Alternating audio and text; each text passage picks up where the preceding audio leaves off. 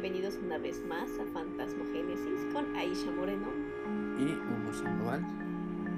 Retomando el tema de la semana pasada, que de hecho me llegó un mensajito por ahí diciéndome que, que sí hubo adivinaciones y prevenciones acerca de la pandemia que estamos viviendo hoy en día. ¿Ah, sí? Sí, de hecho me, me invitaron a ver un video que está circulando por ahí por YouTube y en grupos de Facebook de un, al parecer es como un ex monje o algo así en Roma. Bueno, no sé si sea Roma, pero no sé si es una ciudad italiana y él está gritando en italiano que busquemos la vacuna de una enfermedad que todavía no existe y estamos hablando de un video grabado en el 2014 mucho tiempo antes, ¿no? Mucho tiempo antes. No, aparte, la verdad es que el aspecto del vato, no se ve pues, como de alguien súper so- Ajá. La neta es que tú ves, bueno, yo veo un chingo de señores así en mi colonia y pues los tiro a locos, ¿no? Pues sí. No pues, bueno, pues es que sí, como saber que tienes razón, ¿no? Pues es que tampoco puedes ir por la vida creyéndote todo lo que te dicen. Pues sí, no por eso hay tantos conspiranoicos y terraplanistas. Antivacunas, güey. Ay, no, son mis favoritos, de verdad. Pues, no, o sea, yo también los invito un poco a cuestionar. O sea, si al final de cuentas nosotros tampoco, y lo hemos dicho cientos de veces, lo seguiremos diciendo hasta que este programa se acabe, que nosotros no tenemos la verdad absoluta de las cosas. Hacemos investigaciones de varias fuentes y sacamos nuestras propias conclusiones a como la lógica, que la lógica de Hugo es muy diferente a la mía, a como lo entendemos. O sea, también, nadie tiene la verdad absoluta de nada, de nada, ni siquiera de quién mató a Colosio. Salinas. Sí, es un secreto a voces. Ajá, pero no fue él presencialmente. Pero o es el autor intelectual. Güey, si ya había matado a su niñera o su hermano, ¿no? Ah, ¿Por mató a su niñera? Es una leyenda muy famosa. No, no me la, no me la ubico. Pero podemos ocuparla en otro tema. Ah, no, da En pa- no para un episodio completo, pero pues. Ajá, pero un, un capítulo de varias, así cortito. Ah, claro, no. Y tú le ves la cara al señor y dices, no, este güey tiene algo muy malo, ¿no? ¿A quién es A Salinas? Salinas. Lo que tiene inteligente, porque nadie puede negar que es una persona sumamente inteligente, también lo tiene infeliz y desgraciado. Pero bueno. A eso, en eso basa su, su inteligencia. pues es que muchas personas que han cometido actos maliciosos, me encanta la palabra malicioso. Es como si fuera algo malo, pero a la vez delicioso. No me tomen en serio. Bueno, las personas que hacen cosas malas son sumamente inteligentes. Ve toda la galería de asesinos seriales que ha tenido Estados Unidos, que aparte es el país que más ha regalado gente de ese tipo. Digo, México no se queda atrás, ¿no? Ah, no, para nada. final de cuentas, el asesino de, la, de Catepec, qué perfil de persona, o sea, El de la Guerrero, también el caníbal de la Guerrero. el que era poeta, el, ¿cuál otro la mata viejitas? y mocha orejas. El mocha orejas. El Eso estaba de moda en los noventas, ¿no? Sí. Yo me acuerdo que iba a la primaria, imagínate. Yo me acuerdo que mis tíos hacían chistes muy bizarros de esos pedos, pero yo no los entendía porque estaba chiquita, solo decía como, ah, bueno, ahí va. Este, ¿qué otro? Nah, El chupacabras. Ay, pero eso fue un invento mamón como Frida Sofía y el niño Bollito y esas mamás que han inventado para tener audiencia y rating. ¿Quién sabe? Este, ¿qué otro Es que México es tan rico en esas cosas. Ah, el primo de Catepec, el sicario que decía carnitas a la gente. No me acuerdo. No mames, no, no recuerdo en qué década pasó. Pero cayó porque a alguien le tocó una oreja de taco. O taco de oreja. Sí, creo que Sí, está creo que- A alguien le tocó eso, güey. Imagínate, imagínate, imagínate, estás acá. Bueno, yo no viviría en Ecatepec, ¿no? Pero estás acá en Ecatepec chingón, viendo la tele. Pues, Vamos a ponerle un sabadazo, una mamada así. Digo, por la época, la época, que no sé en qué época fue, pero supongamos que fue un programa así pedorrón de tele abierta. Y dices, ay, güey, tengo un chingo. Tuvo que haber sido temprano porque en México la cultura gastronómica nos dice que los tacos de carnitas se comen entre las 10 de la mañana y la 1 de la tarde. Son mañaneros, al igual que los de barbacoa. Pero hay en todos horarios, ¿eh? Pues en mi pueblo no, ¿eh? A las 4, o sea, si vas a las 4 ya alcanzas así como lo que acaban de sacar del caso, ya súper escogida la carne. Acá por mi pueblo, si hay una taquería que cierra como a las 6, 7. Y venden carnitas. Ajá, de carnitas. Bueno, también en mi pueblo hay Digo, no están tan chidas, pero pues, También en mi pueblo hay uno que está que sí cierra, que toda la noche vende tacos de carnitas, pero güey, neta no se te antoja, menos a mí. noche, ¿no? ¿Verdad que no? Ni los de barbacoa. O sea, ¿quién te dice vamos a comer unos, tacos de barbacoa? No, güey, son del mediodía. Sobre todo el Son para el día desayuno. siguiente, ¿no? Del día siguiente de la peda, pinche crudita. Sabrosa te la curas con un consomé y unos taquitos de barbacoa. tacos. Este, ¿Qué pedo? Este podcast ya es gastronómico. Ah, bueno, sí va a llegar a un punto. O sea, es así como los tacos de guisado se consumen en la tarde. Aparte son como pagodín de excelencia, ¿no? Pero O sea- esto venía por lo del taco de Ah, sí, güey, pero déjame armar mi paréntesis. Sí, aquí los que no nos escuchan de México, o sea, pues, les déjame contarles algo. O sea, cada oficina o zona de oficinas como Reforma, Santa Fe, la Roma, la Condesa, estos lugares donde hay lugares de trabajo, hay también algo que los caracteriza mucho, que es una camioneta o un puestecito de una pareja o una familia que vende tacos de guisado. Ah, ok, Y es lo que tú comes en las tardes, unos taquitos de guisado, ya sea de, este, de longaniza con Pero papas. también son tempranos, rajas. ¿no? Pues Según yo como, son como mediodía. no, Porque o sea, también para las obras. son, eh, ajá, son como entre la una y las 4 de la tarde. Ya en las 5 ya no encuentras tacos de guisados frescos. Bueno, afu- afuera de cualquier metro vas a encontrar a cualquier hora. Ay, no como fuera de los metros, güey. Le tengo mucho amor a mi cuerpo. y los- en la noche, pues ya te chingas acá los que son de tripa, qué asco. No me gusta. Aquí en este podcast no nos gustan los tacos de tripa. A ella no. Así tampoco, nunca te sí he visto me chingar. Ay, no mames. He ido a comer contigo cientos de veces tacos y nunca has pedido tacos Sí he de pedido tripa. de tripa. No es cierto, güey. Claro que sí. No es cierto. Que sí. Bueno, pero en este podcast no nos gustan los tacos de tripa. Bueno, en la noche son los de tripa. eh, Los de, De cabecita, suadero. de suadero, de lengua, El pastor. del pastor. Ay, sagrados tacos del pastor. ¿Qué otros? Ay, ¿sabes también que os olvidé que son tempraneros los de canasta? Ah, sí. Ah, y una vez vimos un, un, un canastero con su bici que se andaba ya bien pedo, se andaba Ah, cayendo. sí, acabó con- temprano y andaba bien, pero dejó media salsa en todo su camino. O sea, si ese güey no quería que la siguieran, se delató porque todos Dejó un rastro de salsa. salsa. Esa salsa sabe bien chingona. En fin. Bueno, pero ya, 20 minutos tarde empezamos Exacto. el tema. No, pero también vamos a aprovechar este 20 minutos tarde para hacerle promoción a nuestro podcast que se llama Aberraciones Gastronómicas de toda la porquería que venden en los estados como Monterrey, que le echan chingadera y medio un melotito. Y aparte le llaman. ¿Sabes cómo dicen a los esquites en Monterrey, güey? Elote Ah, en vaso. en vaso, sí. Oh, esa perra mamada que bueno.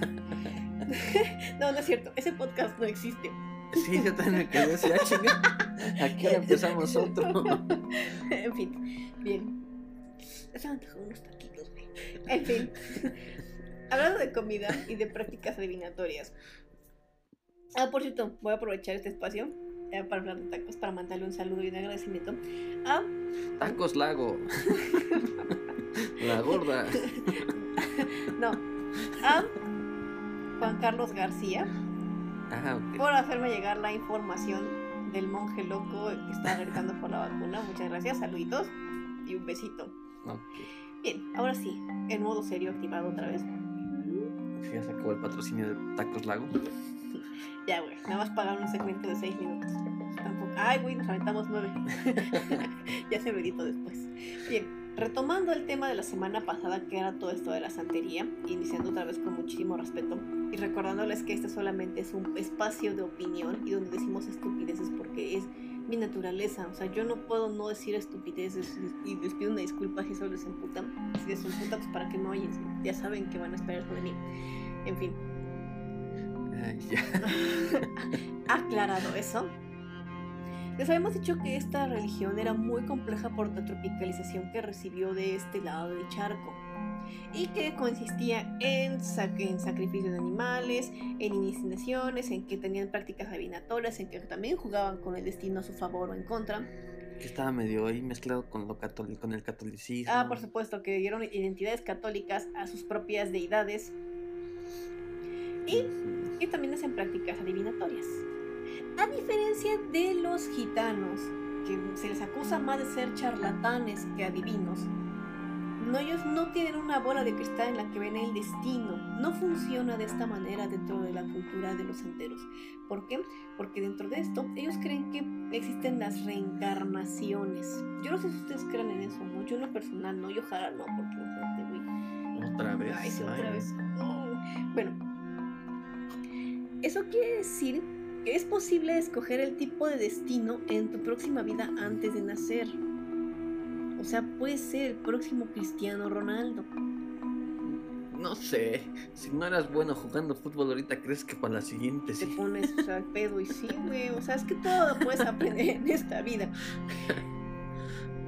Porque esto implica que hay cosas de predeterminadas en una vida, tales como el carácter, la ocupación, pobreza, riqueza, inteligencia, suerte, desdicha y duración de vida.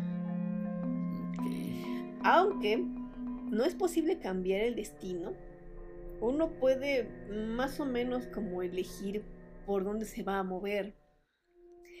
Sin embargo, no es de que, ah, bueno, pues en mi próxima vida quiero ser el próximo Cristiano Ronaldo. Porque hay una serie de reglas que tienes que seguir y si tú las rompes o haces un tipo de violación a los pactos, vale más. Exacto, se te acaba la suerte o te toca eso, o sea, lo puedes empeorar.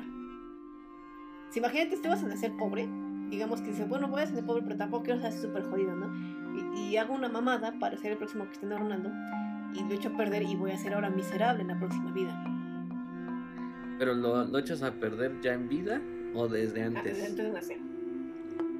¿Cómo lo puedes echar a perder antes de nacer? Fíjate qué cabrón está ese pedo. Porque. no, porque ya está. O sea, ya nacido, sí puede que seas Cristiano Ronaldo y después te, vaya, te vayas a la mierda, ¿no? O sea, eso se me haría más viable. No, porque estamos hablando de reencarnaciones. O sea, tú ya tienes como, digamos que sí, no porque. Es, por eso existe la adivinación. Más o menos sabes a qué, te, a qué terreno estás tanteando. Pero esto es una estupidez por codicia, por ambición, por lo que sea. O porque simplemente eres pendejo no, es donde lo puedes empeorar. es donde lo puedes empeorar. O sea, si ya estaba pactado algo y tú, ay, pero ¿por qué no puedo ser el próximo Messi? Ya, valió madre. Y naces sin una pierna, güey, y ya. O sea, no hay forma de que puedas ni ser Cristiano ni Messi. Messi. quién sabe, quién sabe. Está ahí el caso de este, ¿cómo se llama? Uno que da pláticas motivacionales que no, no, tiene brazos ni piernas. Ay, no me acuerdo cómo se llama. Algo de Nick. O sea, sé que es Nick, pero no recuerdo su apellido. Ah, bueno, pues o también está un gran conferencista que se llama Rich este, Espinosa, coach Richie de vida. No mames, es un morro que el internet se lo cabulea bien rico. Pero es que es esas personas que solitas se ponen de pechito. Búscalo. Seguramente algunos de nuestros oyentes ya lo topan y se están cagando de la risa en estos momentos. Puede ser, puede ser. En fin, no importa. Entonces eso ya está como pactado. O sea, la las prácticas adivinatorias que tienen estas personas es que en sí se cree que el destino de todos nosotros ya tiene un este una línea. Ya está trazado. Ya está trazado, sí. Qué bueno que alguien que tomó clases de matemáticas sabe que se llama trazado. Bueno. Ir de punto A a punto B. Sin embargo, a pesar de que está trazado, tú tienes que ir tomando las señales que te manda la misma vida para llegar a esa meta de la forma en la que la misma vida está diciendo que vas a llegar. Sin embargo, existe algo que conocemos como libre albedrío y, decisiones que podemos ir tomando en el camino, que pueden ser perjudiciales para el destino que ya tenemos cruzado. Pero ahí es donde se complica el pedo, ¿no? Porque en base a cada decisión, por muy sencilla o muy compleja, pues estás alterando totalmente tu realidad y tu futuro y tu pasado. En efecto. Pero vemos personas que no creemos que el destino ya esté escrito que lo vas haciendo con tu día a día. Sí, pero también juega en ese punto. Pues sí. también en el, en el punto de todo este propio destino, puedes elegir la manzana verde o la manzana roja y cuál te cayó bien, pues en, sí, en eso, el uso de estas prácticas adivinatorias, pues sí es obviamente para saber si qué cosas nos corresponden o, o evitar que nos sucedan cierto tipo de cosas, ¿no? O sea, evitar tomar la pinche combi que subió el chaca a saltar. Y mejor te esperas a la otra. Ajá, mejor te esperas a la otra y evitas toparte con él. No, que muy león, no, que muy león. O sea, yo creo que ese güey sí O al que, al que le picaron el, la pelea. Oh, ese sí me dio mucho asco, güey. Es que yo no entiendo por qué. ¿Cuál era la necesidad de picarle el culo a ese pobre hombre? De verdad, de muy pedo. Sí, ¿no? Muchos no sabemos. O sea, yo cuando lo vi dije, what, pero ¿por qué? O sea, neta, ¿por ¿Qué te hizo? no, no me, pero, pero o sea, qué O sea, incómodo, güey. Pero qué- qué- o sea, qué fetiche tenía la persona que se lo picó, güey. Que dijo, le voy a picar el culo al próximo ratero. Y luego me me vea". huevo la mano. Güey, ¿no? Aparte, yo una vez vi un güey en, la calle que tenía una gorra de esa escena bordada. Y dije, ¿cuál es la necesidad? Así son, Lu- así son, Lupe, así son. Bueno, estas prácticas adivinatorias, ya te dije que son para saber si tu destino juega a tu favor y todo eso. O sea, se usan mucho, eh, principalmente para determinar la salud de una persona o familiares o saber si vas a tener el aumento en la chamba, si te vas a quedar en esa chamba, si tu jefe es un culero, si no, o sea, ese tipo de cositas que hasta cierto punto podrían parecer banales. Las prácticas O sea, para toma de decisiones sencillas. Exactamente. Las prácticas adivinatorias tienen todo una- un ritual, o sea, no es de que llegas y, oye, mano, pues quiero saber si mañana me voy a quedar en la chamba ya mejor ni me paro a las 11 de la mañana para ir a la entrevista. Se pueden hacer a través de tres objetos. Un collar que se llama opele. Ah, ya. sí. Este collar es, está hecho de coco regularmente. O puede ser hecho de huesitos o de alguna otra piedra o monedas. Tienen que ser ocho piezas y se utiliza para la adivinación de este tipo de cosas. Te pueden también leer el caracol. Pero lo de los caracoles es igual, ¿no? Es como tirar varios Ajá. y dependiendo cómo caen. Exactamente. Y lo del coco. También te leen el coco. También Ajá. es dependiendo de qué lado cae la, si la parte de carnita o de la corteza, digamos. Sí se llama Ajá. corteza. Las adivinaciones dentro de la santería se dicen ser muy precisas. Es decir, que no solamente te dicen si sí o si no. Bueno, lo del coco sí nada más es sí o si no. ¿Por qué? Porque solamente hay dos lados. Pero cuando tú estás leyendo, leyendo un opele o un caracol, los caracoles pueden saber cosas tan precisas como hasta la fecha exacta y la hora donde va a ocurrir un suceso. Esto con la finalidad de que o te estés presente o lo evites. A final de cuentas todo esto es este pues a favor de nuestras mismas personas, ¿no? Como lo hemos dicho en el episodio anterior, o sea, es jugarle a todo esto, pero favor de nosotros mismos, bueno, de los que lo practican. Ok. Todo esto tiene que ser con muchísimo respeto, obviamente. Si no eres creyente, puedes acudir, pero no puedes tocar nada, ni intervenir, ni decir una estupidez. O sea, todo esto es así como... Te pueden decir ciertas cosas que tú tengas interés, aunque no estés iniciado, siempre y cuando tengas la fe de lo que estás haciendo. Ese era factor importante. Sí, por supuesto. O sea, puede que te las echen y tú no creas. Y pues si no crees no va a pasar. Lo hemos dicho también muchas veces que solamente las personas que se saben embrujadas reaccionan a los efectos de lo mismo. Ok. Sí, porque uno, o sea, o sea, la- o sea, imagínate que yo, yo quiero embrujar a Henry Cavill, güey. Uy, no. Güey, o sea, ¿cómo le va a llegar también a tantísimos Tu agua de calzón se la vas a mandar. en- Se va a mandar en Uber, güey. Ay, pero tengo que cruzar los Alpes, no hay pedo, güey. Bien, las ceremonias que sí hacen adivinación también incluyen el recibimiento de los collares, algunas también llevan iniciaciones, baños lustrales y sacrificios de animales de dos o de cuatro patas. Y también existen ofrendas de vegetales, frutas, dulces y lámparas a una entidad sobrenatural. Y en algunas hasta se lleva a cabo una misa católica o espiritual. Depende también de las corrientes que tenga el, el santero que esté llevando a cabo la ceremonia. Ok. O sea, el santero te va a determinar cuál es la, la ofrenda, ¿no? Ajá, Según yo entendí. sí, la ofrenda, porque también es, de la ofrenda la pide o se la entregas a cierta deidad. O sea, ellos son los que piden esto.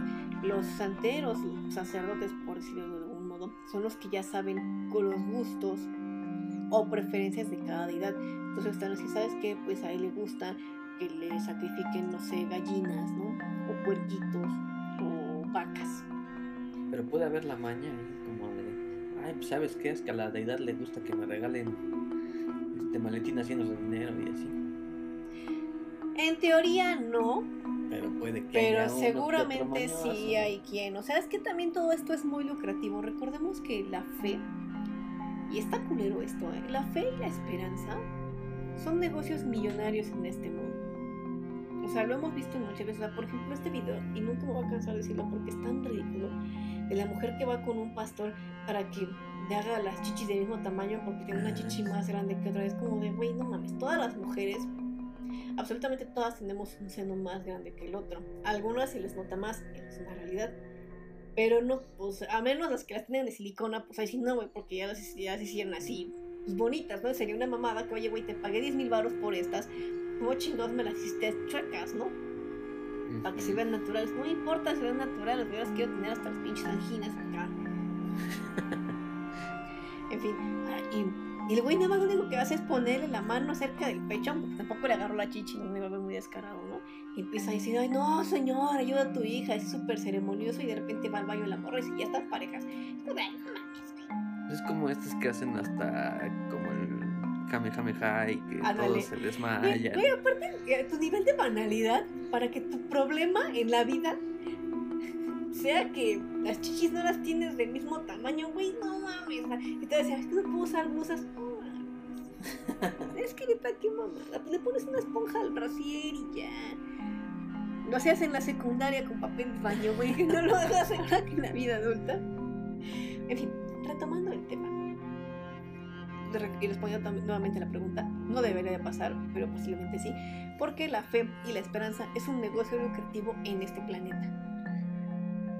No, a la Desafortunadamente. deidad le gusta que me, lleguen- me des maletines llenos de dinero. Esa es tu ofrenda. Pues sí hay quienes los dan, ¿eh? O sea, a final de cuentas. Sí, o sea, no, no hay falta quien si lo tenga y lo pueda.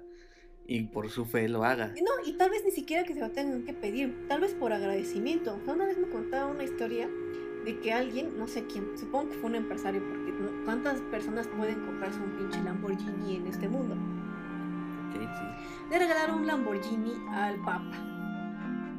Pero pues el papá. No Ah, le pues puede es lo traer de que- papá Mori. Se lo quedó alguien más de por ahí, porque yo no supe que lo hayan rifado, que lo vendieran para dar dinero a la caridad. Alguien se lo quedó. Ah, no, pues ah, vamos. Pero fue una-. Pero, pero el punto de esto es que fue una. Sí, ¿Cuántas riquezas no tiene? Pero el punto de esto es que fue una ofrenda de fe. O sea, alguien para sanar una deuda, una culpa, por la razón que esa persona tuviera regalo, algo que cuesta, ni siquiera sé cuánto cuesta un Lamborghini, güey, pero sé que no me alcanza. Ahorita con lo que tengo en mi tarjeta no me alcanza. güey. Y no, bueno, tampoco me alcanza para un bocho. no vamos a llegar muy lejos ahorita. No, estoy seis Hot Wheels y sin pedo. Sí, para tres pasajes del metro, ¿no? Yo creo. A, a cualquier lugar de mi México yendo por, de la ciudad al menos puedo llegar en metro, o sea, no necesito más. Ahora que ustedes también nos tienen mucho aprecio, nos, si es, les aceptamos el Lamborghini. Sí, ¿eh? Sí. Sí. Nos- mandas un inbox, nos te da, nos damos la dirección y que. Sí. Y te mandamos un saludo. Está caro los saludos en este podcast. Güey, ni siquiera me lo quedaría. O sea, no lo voy a poder mantener.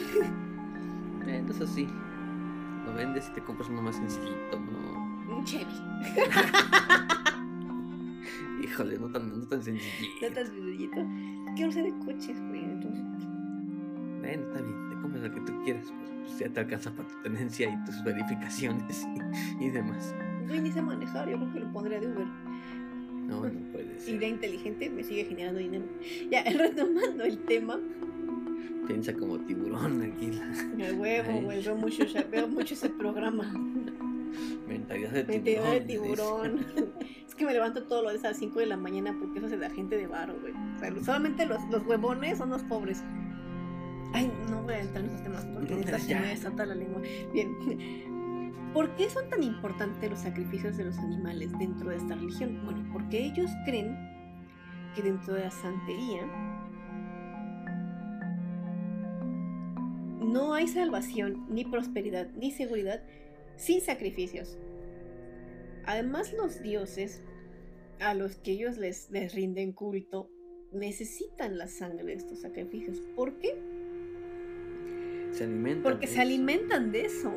Algunos sí se alimentan de la carne también de los animales. Porque de hecho muchas de las razones por las que juzgamos a los santeros es precisamente por el ritual de los animales. ¿no? O sea, muchas religiones y muchos sacrificios y muchos rituales y un chingo de, de cultos en el mundo lo hacen. Pero los santeros no lo ocultan.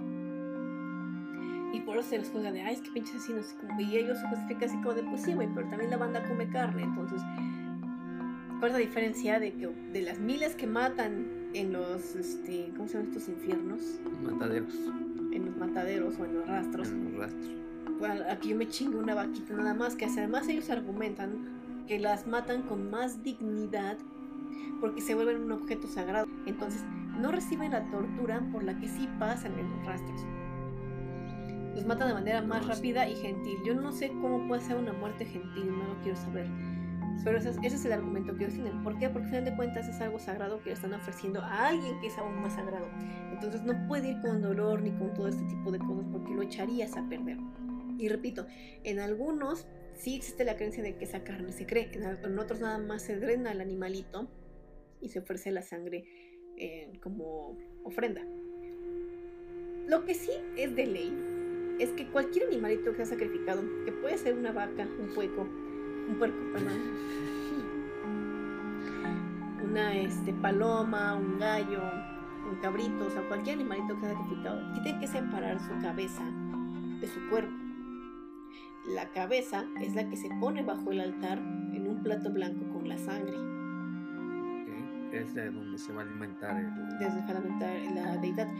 E incluso, si a esta deidad le gusta, le puedes ofrecer junto con ese sacrificio que hiciste, también le puedes poner miel, arroz, frutas, tú verdura o quieras. cosas así, porque se tiene que alimentar.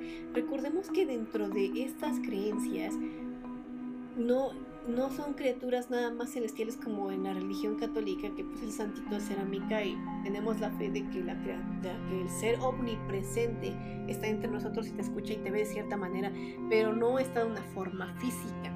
En la santería sí, porque están dentro de estas piedras que tienen en sus casas. Ajá, que ya habíamos hablado de los Exactamente, ya hemos esas hablado que se les tiene que lavar, alimentar y todo eso, porque a final de cuentas sí está presente entre ellos. Ok. No es la única razón por la que se, se realizan sacrificios de animales. También puede ser para evitar que se descargue la furia del creador sobre los seres humanos. Como mu- mucho que se dice que hacían aquí en. O sea, sacrificios para tener a la naturaleza contenta. Contenta, para mantener un equilibrio, para evitar que sucedan catástrofes. Ok. A veces dicen que es preferible matar una gallina a que caiga una peste, una pandemia de COVID, un terremoto o algo de ese tipo de cosas. Que por cierto tembló la semana pasada. No sé, fue susto de que es que tembló y no tembló. Sí tembló, un día sí, al otro día nada más se activó la alarma. Yo ni me enteré. Pero bueno. También se pueden usar para hacer limpias. Este tipo de limpias es como para hacer purificación o despojo de cosas que ya te echaron mal. Recordemos que los santeros dicen que solamente practican la magia blanca. Sin embargo, en, como en todo en esta vida, si existe un bien, existe un mal. Por lo tanto, aunque tú vayas por el camino de la luz y todo ese pedo, es inevitable que conviviendo con otras personas no puedas, o sea, no puedas sufrir de envidias, de coraje, que resentimientos, o sea, de emociones negativas que te van generando maldiciones que se acumulan dentro de ti y que las personas dentro de estas creencias se lanzan solamente con pensarlo, ¿no? O con desearle mal a otra persona. Cuando tú sientes carga de energía negativa en tu ser, es porque ya te echaron una mamada, una maldición, o sea, un mal de ojo, como lo quieran llamar. Y ese tipo de sacrificios también ayudan a limpiar a la persona de este tipo de factores negativos. ¿Por qué? Porque esta energía negativa se queda adherida al cuerpo del animal muerto. Por lo tanto, ya lo alejaste de ti. Ojo, no es que ya, ya lo tiene la gallina decapitada y ya chinga, ya chinga en la vida, ¿no? No, tienes que deshacerte de esto. De cierta manera. Exactamente. O sea, Se recomienda meter el animalito muerto en una bolsa negra y tirarlo muy, muy lejos de tu casa. Esa es la manera huevona, ¿no? Porque también lo puedes quemar y se recomienda más quemarlo. ¿Por qué? Porque el fuego purifica. Y al momento de que tú estás quemando un animal impregnado de odio y de emociones negativas, con el fuego estás haciendo que eso se consuma y ya no le caiga ese mal a nadie. Pero había una que decía que lo puedes ir a dejar al panteón, ¿no? Ujú. Siempre se recomienda más quemar las cosas. ¿Por qué? ¿Por qué? Porque esto de fuego. Recordemos que en es- dentro de estas creencias, que también están muy vinculadas con el catolicismo y el cristianismo, y por eso quemaban brujas y bla, bla, bla. Porque en, la- en los episodios anteriores, cuando hablábamos de brujería africana, hay unas maldiciones que están tan hardcore que ni con fuego se van. También es importante mencionar que dentro de la santería hay una veneración a los antepasados muertos. En sus raíces se encuentran en la creencia de que los orichas también vivieron y murieron, pero ahora son simplemente otro aspecto de la misma fuerza sobrenatural, o sea, están como en forma espiritual dentro de las piedras que ya lo dijimos. Pero los muertos sí son una parte fundamental de esta religión, porque son Como conexión. exactamente, son una conexión y además es mejor tener de tu lado a los muertos, porque se cree que son más poderosos que los vivos. Hay algo que no entendí. Ah, Si el, el- tu familiar muerto, por así decirlo, que lo quieres ocupar en este tipo de rituales, si él no creía en esto, ¿pasa o no pasa? No tengo idea eso, ¿eh? Eso sí no tengo ni idea. Es una muy buena pregunta porque al final de cuentas yo creo que la fe la hace la persona que la siente. O sea, si tú crees que Si tú crees que tu familiar te podría ayudar, ojo, esta es una especulación basada en todo lo que hemos leído y aprendido en los episodios anteriores, porque la fe la construye la persona que, la, que lo cree, Mm, basado ok. en sus enseñanzas, en sus creencias, en lo que nos han inculcado. Entonces, si yo quiero creer que mi abuelo podría este, jugar a mi favor y yo me empiezo a, a a utilizarlo como vínculo para, para tener mejor suerte, una mejor calidad de vida y todo eso, podría ser que sí funcione, porque al final de cuentas la fe se la estoy depositando yo a él de forma espiritual. En conjunto con una deidad de, conjunto con de una la deidad, santería. de- exactamente. O, dependiendo del culto que creas, en el que te pueda beneficiar un. Exactamente. Hay, hay personas que sí, digamos que no le rezan a un santo, pero sí le rezan a un familiar fallecido. Ajá. Y en vez de pedirle a Dios o a la Virgen o a un santo así como de, ay, pues hazme el milagro que me quede en la chamba, así como de, ay, mamá, papá, depende del caso, que sí se me haga. Sí, yo veo, yo veo eso más viable. A veces me funciona más. Yo nunca lo he intentado. No, o sea, tampoco pasa nada, o sea. Nada más es como dices, es tú queriendo creer que una fuerza sobrenatural te va a echar la mano. Pero realmente eres tú el que tiene la decisión de quedarse con la chamba o no. No, güey, es el de recursos humanos. Bueno, o sea, también el de recursos humanos, pero Luego, la neta, no hacen entrevistas chidas y uno se queda así como de, oye, pero si vas a dar chamba y, ah, sí, sí, sí, yo te hablo y nunca te hablan. Sea, de verdad, si, nos- si alguien de por ahí nos está escuchando y son reclutadores, no hagan eso. O sea, de verdad, si no le van a dar chamba alguien, mándenle un correo. ¿Cuánto les puede robar? ¿Tres minutos, dos minutos? Yo sé que muchas veces es mucha gente la que hay que contestarle, pero güey, te das un speech, copias y pegas, copias y pegas. Es muy culero sí, aparte se agradece. o sea, exacto, al y no mínimo encuentro- y no encuentro una palabra decente para decirlo, así que voy a usar otra vez la grosería. Es muy culero estar esperanzado en que te dé una chamba y no volver a saber nunca nada de esa, de esa persona, empresa o lo que sea. Así que si alguno de ustedes escucha y son reclutadores, no sean culeros y contesten a la gente de mínimo, ¿sabes qué? No te quedaste, perdón, o suerte para la Sí. próxima. Aunque sea digan esta gran mentira de nos quedamos con tu currículum para próximas vacantes. Sabemos de antemano que es una Que mamada, que no va a pasar, Pero, pues, pero por lo menos ya te quitas la espinita. te quitas la espinita de. "Y Es que ya no me hablaron. Queremos tener un podcast de relaciones laborales. Uy, tengo ahí unas anécdotas. Otro podcast. Ahorita en este abarcamos un No, no, no. Leyendas de por qué no me quedo con la chamba. Para tu entrevista de trabajo, ¿no? Ya. Retomando el tema. Bien, porque también sí existe, existe una conexión. O sea, te- a final de cuentas te abran las puertas, por decirlo de alguna manera metafórica, entre los deidades y contigo. Ajá. Los muertos tienen un especial reconocimiento al pagar sus derechos, evocarlos, rezarlos. O sea, es decir, si tú vas a usarlo, tienes que dar algo también a cambio. Le tienes que rezar, le tienes que dar este, respeto y sobre todo, pues no alimentarlos, pero sí ofrecerles como también una ofrenda simbólica. Su misa y. Exactamente, su misa, si le gustaba que ponerle manzanita y todo eso. Ahí vamos, en México se hace un día al año, pues las típicas ofrendas. pero Exactamente. Está más frecuente. pero ¿no? esta puede ser un poco más frecuente.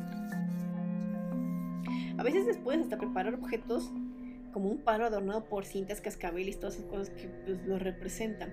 Y este, este palo generalmente se lo colocan afuera del baño. Ok, no sabía. Y es que de los muertos, dentro de estas creencias, sé que lo digo mucho, pero es que lo tengo que dejar muy claro, dependen de los vivos para mantenerse y no penar en las tinieblas del otro mundo. Es como este tipo de rituales que hacemos, por ejemplo, dentro del catolicismo. Cuando una persona muere, se hace una velación. Que es un... Ajá, exactamente. La velación, por si no escuchan otras culturas donde no se practica eso, es un proceso de 24 horas donde tú estás en un cuarto con el cuerpo presente de la persona fallecida, obviamente, en el cual estás rezando cada cierto periodo de tiempo, o sea, en un lapso de horas. Estás haciendo oración y lo estás recordando con sus familiares, ustedes que ellos le llevan flores, o sea, es como una despedida. Después de eso, en la religión católica, se hace una misa con el cuerpo presente del fallecido. Posteriormente se entierra o se crema el cuerpo, depende de las decisiones de los familiares o del mismo difunto. Y se llevan, después de eso se lleva una serie de nueve rosarios, me parece, por día. Si son días en los que, te- en los que los mismos familiares van a la casa de la persona que falleció o de quien quiera prestarse, Ah, me ofrecen una decían cena. mis tías Ujú. que eran levantamientos de cruz y esas cosas. sí, No recuerdo bien cómo es.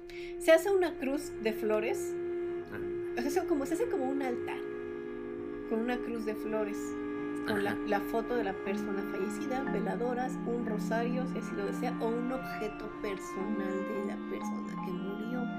Puede ser un juguete, un anillo, una llave, algo que sido muy simbólico en su vida. Ok. Después de los nueve rosarios que le haces a la persona, que son nueve días, ofreces también una cena porque algunas personas todavía van, o si no, la misma familia lo tiene que hacer. Regularmente son como en la tarde-noche. Y después de los nueve días, recoges esta florecita, estos pétalos de la cruz, los recoges, los pones en una cajita y también te deshaces de ellos.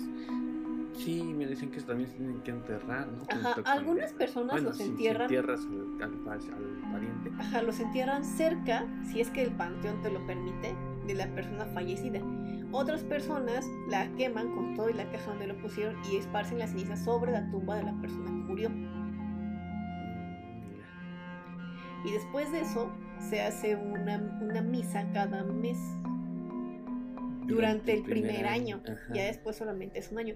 ¿Por qué? Porque toda esta oración, y sobre todo se hace mucho si la persona que murió no, teni- no alcanzó a hacer una confesión, o sea, no alcanzó a arrepentirse de los pecados que pudo tener en vida. Entonces, con toda esta oración, lo ayudas a que sí se vaya al más allá, a que su alma no esté aquí pena- penando.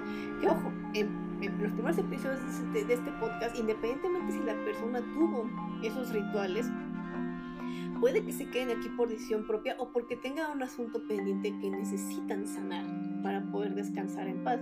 Y ahí es donde viene todo este concepto de los espíritus torturados que hay en la tierra y bla, bla, bla. Y que algunos pueden ser víctimas de hechicería. Ah, ya de los chocarreros. y, de- que se ajá, quedan y los que se quedan. Y algunos pueden ser víctimas de que los agarre un medium y los empiece a esclavizar. Pues no a esclavizar, pero así como pedirles favores y traerlos de a puerquito de haz esto, haz el otro. ¿Por qué? Porque te tengo agarrado de tu pena. Por eso es muy importante que se hagan este tipo de rituales para que la persona sí se vaya donde tenga que irse. Y también es un poquito apelando a la fe de la persona. O sea, si tú le estás velando y rezando, pues tú crees que ya se fue. Exactamente. Bien, ya para finalizar este tema. Los santeros creen que estas personas que están en pena son, son espíritus oscuros, errantes y malintencionados, pues los muertos son más fuertes que los vivos, y eso lo tienen muy claro ellos. O sea, hay una frase que dice, ¿tiene, tiene, tenle más miedo a un vivo que a un muerto. Pues aquí es todo lo contrario. O sea, los dos hay que tener cierto respeto, pero ellos sí creen que la muerte es más poderosa que la vida.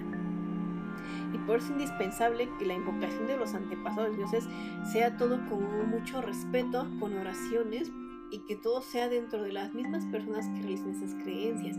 ¿Por qué? Porque si existe un escéptico, perdón carnal, o sea, tú no puedes. o una persona que no esté de acuerdo con todo esto puede romper con la armonía del lugar y desatar cosas muy feas para todos los presentes. En este tipo, en algunas de estas ceremonias que, que se sacrifican para los muertos, también se ofrece un animalito en cuatro patas, normalmente es un puerquito. Durante el sacrificio los presentes cantan y rezan en Yoruba a todos los muertos, comenzando por los principales santeros difuntos. Como en todos los sacrificios de los animales, se, se, separa la cabeza de su cuerpo, se separa la sangre en un plato blanco, se pone debajo del altar para que los muertos puedan alimentarse. Es una manera también como de tenerlos contentos. Ahora, después de esto, ese animalito se lleva a un cementerio o a un bosque y ahí en teoría deberían de enterrarlo o quemarlo o algo así. O sea, pero podría ser como, como ligándolo a tu familiar en algunos casos. Es que este animalito, digamos que sí es un sacrificio, pero también pudo haber agarrado las malas vidas que pudo haber generado. Al final de cuentas, cuando hacemos este tipo de rituales, siempre hay un riesgo de que se cuele un espíritu negativo o algo así. Entonces, durante ese sacrificio, la idea también es que esa energía se vaya al cuerpo de este. Y te digo que en teoría deberían ser enterrados pero sabemos que no porque en, algunos panteones de la Ciudad de México hay mucho, este, hay muchos reportes de los mismos panteoneros que dicen que encuentran bolsas negras con animalitos sacrificados, todo eso. O incluso hubo un escándalo, creo que fue en el panteón francés, que está enfrente del centro médico. Ajá, ¿qué pasó? Que se estaban robando a los gatos. Sí, hay muchos gatos ahí para... los panteones, pero para controlar plaga, ¿no? en teoría están para controlar plaga, pero se lo estaban robando para hacer sacrificios y luego iban y botaban ahí los cuerpecitos de a estos preciosos animalitos. Con los gatos no se metan. Y entonces, pues, señal de que no los entierran tan chido, nada más van y los avientan. Pues sí, había uno que estaba viendo el otro día que de estas cosas que encuentran en los panteones, que justamente son para hacer ritos. Sí, claro, no estoy diciendo que dentro de la santería, pero en otro tipo de cultos sí van a los panteones a profanar tumbas, a sacar tierra del panteón, que la ceniza del muerto, que el hueso de fulano. Hay unas cosas tan específicas que hasta es como de el cuerpo de una mujer embarazada de tantos meses de gestación. Y los encuentran y los sacan. Pero ya estaremos hablando de eso más adelante.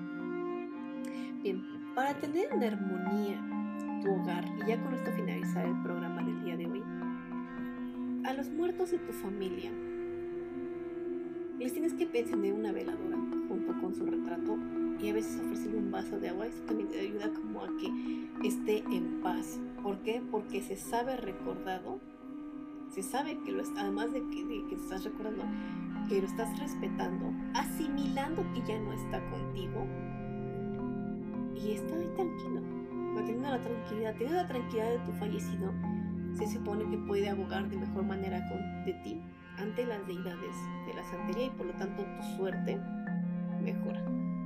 Ok. Eso es dentro de la santería. Exactamente. Y con esto finalizamos la santería. En el próximo episodio estaremos abarcando tipo de brujerías en Latinoamérica. Y después faltaremos a nuestro hermoso país. Ay, es que hay tantas aquí hasta me siento ansiosa. Hay que ver qué nos depara. Pues ahí está el, los guiones, ¿qué nos depara? hay que revisarlos. Hay que revisar los guiones, bien. Y con esto finalizamos el episodio de hoy. Esperemos que se puedan ir a echar un taquito después de escucharnos. De su preferencia. Bien, esto fue, una vez más, Fantasmogénesis con Aisha Moreno. Y Hugo Sandoval. Ya saben que nos pueden seguir en nuestras redes sociales. Si quieren, les enviamos un saludo. Les podemos enviar un saludo con mucho gusto. Nos se pueden dejar en nuestro inbox de Instagram o a, otra vez de Facebook. En la página de Fantas. Punto Mogénesis en Instagram y en Facebook como Fantasmogénesis. A mí me encuentran como a punto morbi, pero no contesto, no contesto inbox, así que. El mío es Hugo-Sandoval de 2. Ya me lo aprendí. Oye, después de 18 capítulos sería el colmo que no. ya lo ocupo un poco más. Bien, entonces nos escuchamos la siguiente semana. Se cuidan. Bye. Bye.